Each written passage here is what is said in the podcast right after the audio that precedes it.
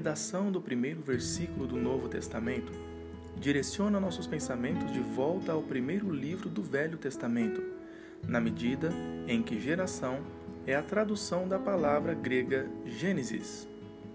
Mateus, em particular, e todo o Novo Testamento em geral, é o livro da geração de Jesus Cristo.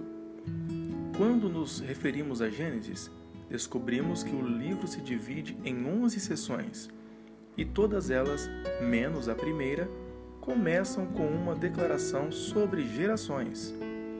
A terceira sessão começa: Este é o livro das gerações de Adão. Gênesis, capítulo 5 e verso 1.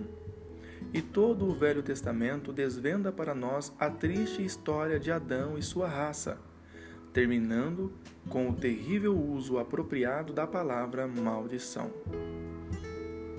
Com quão grande alívio podemos passar das gerações de Adão para a geração de Jesus Cristo. Porque aqui encontraremos a introdução da graça, e sobre essa nota o Novo Testamento termina. Jesus é imediatamente apresentado de duas maneiras. Ele é filho de Davi e, portanto, a coroa real que Deus concedeu originalmente a Davi pertence a ele.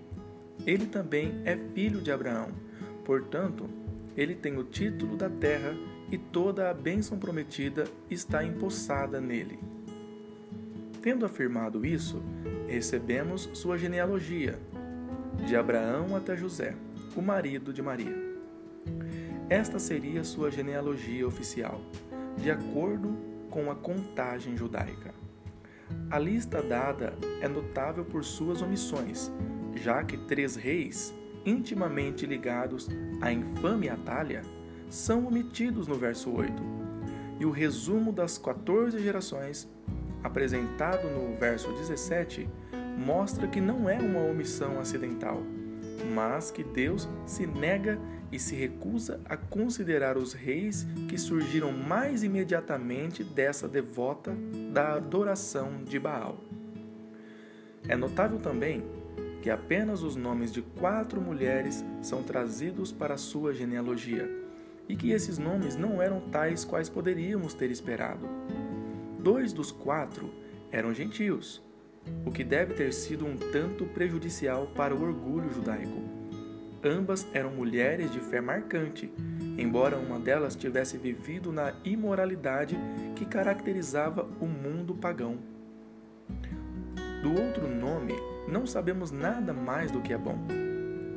Os outros dois nomes vieram da descendência de Israel, mas ambos os registros eram ruins, e também não sabemos nada que seja definitivamente meritório.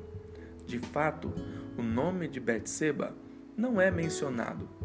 Ela é meramente a que foi mulher de Urias, proclamando assim seu descrédito. Então, Novamente, tudo é prejudicial para o orgulho judeu. A genealogia de nosso Senhor não acrescentou nada a ele. No entanto, garantiu sua genuína humanidade e que os direitos conferidos a Davi e Abraão eram legalmente seus. Mas se os primeiros 17 versículos nos asseguraram que Jesus era realmente um homem, os versículos restantes nos asseguram igualmente que ele era muito mais do que um homem, exatamente o próprio Deus, presente entre nós.